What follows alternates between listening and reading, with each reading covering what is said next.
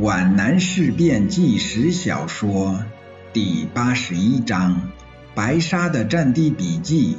作战科长和女教师完成了爱情的初吻。一九四一年元月十日，多云。石井坑日记再补。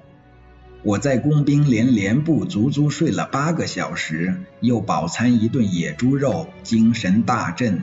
但我伪装熟睡。我记得托尔斯泰在《复活》中描写过聂赫留道夫暗中观察马斯洛娃独自活动时的那种心态，我也是这样。大约二十分钟后，作战科长确认我已睡了，他悄悄起来，沁亮了手电筒，灯碗朝下，绝不会晃我的眼睛，像一只偷食的猫，走到桌边。他的动作给我一种神秘感。他把电筒放倒。让光亮照到桌面上，他写了点什么，折叠起来。好奇心使我产生了询问的念头，可又犹疑不决。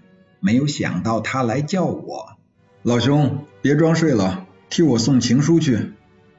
我有点糊涂，判断力失灵了，嘿嘿一笑。可以呀，你要付点什么代价吧？我知道你要什么，可以向你公开。为了节省电池，点亮了油灯。下面是他的情书，凭记忆所记。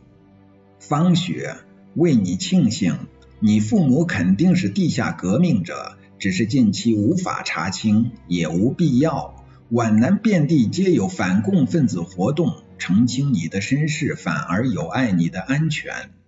图为前景未可乐观，北上险阻重重。你应暂留皖南，投靠亲友，与当地革命组织取得联系更安全些。据白沙言，你在火线抢救伤员甚为勇敢，闻之不胜欣慰。方雪，请相信我，与你相识乃人生幸事，能得到你的爱情的人，也是世上最幸福的人。白沙说我是悲观主义者，大概是吧。再见。当你接到这个便笺时，我已去前线了，故请白沙代转。干嘛撒谎？你应该亲自去见他。我有些不解。不，相见的幸福是短暂的，分别的痛苦是长久的。那好，我现在就去，等我回来一起去前线。是的，我很可能再也见不到他了。林志超哀叹了一声。今夜攻下状元岭，明天打到云岭，而后是繁昌、长江，将有无数次战斗，谁也不知道。我披上雨衣，投进风雨中。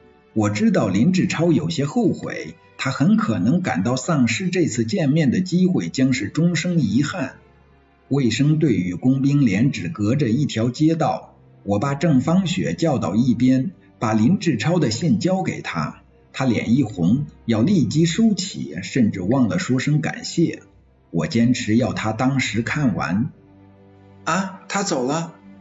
这是医生大病中的呻吟，他像受了致命的一击，神态木然，看来极富悲剧意味。我不忍心再让他受苦，轻轻拉了他一把。打上伞，跟我走。到哪里去？他没有走，没有走。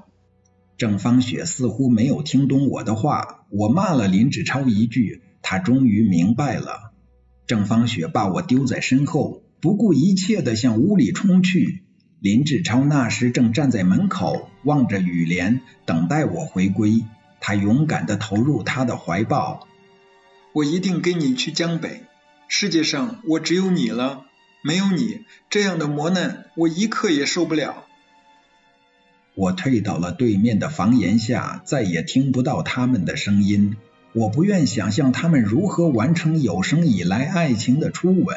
我想象的是工兵连已经在状元岭的山坡上斩荆披棘，那些攻击部队也正踏着泥浆进入攻击出发地，在血淋淋的炮火硝烟中，竟然也开放着爱情的奇葩，在死神的勾刀下，竟然也能饱餐人生甜蜜的果实。生活是多么奇妙！他们在短暂中完成了永恒。可是我忽然怀疑，我应该不应该这样安排？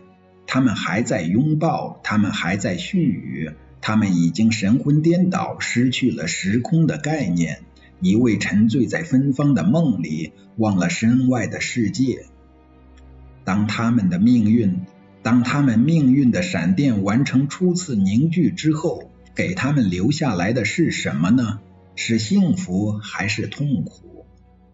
郑芳雪终于走了，她没有想到我在对面房檐下注视着他们。林志超又站在门口，似乎忘了我的存在。我忽然想到，生活非常仁慈，使他们相会；生活又非常残忍，使他们分离。得到的跟失去的正好相等。我向林志超走过去。怎么样？你怎么这么快就让他走了？我本来想来点嘲讽，可是语气却很郑重。我没有时间回答你，走吧，上前线的时候到了。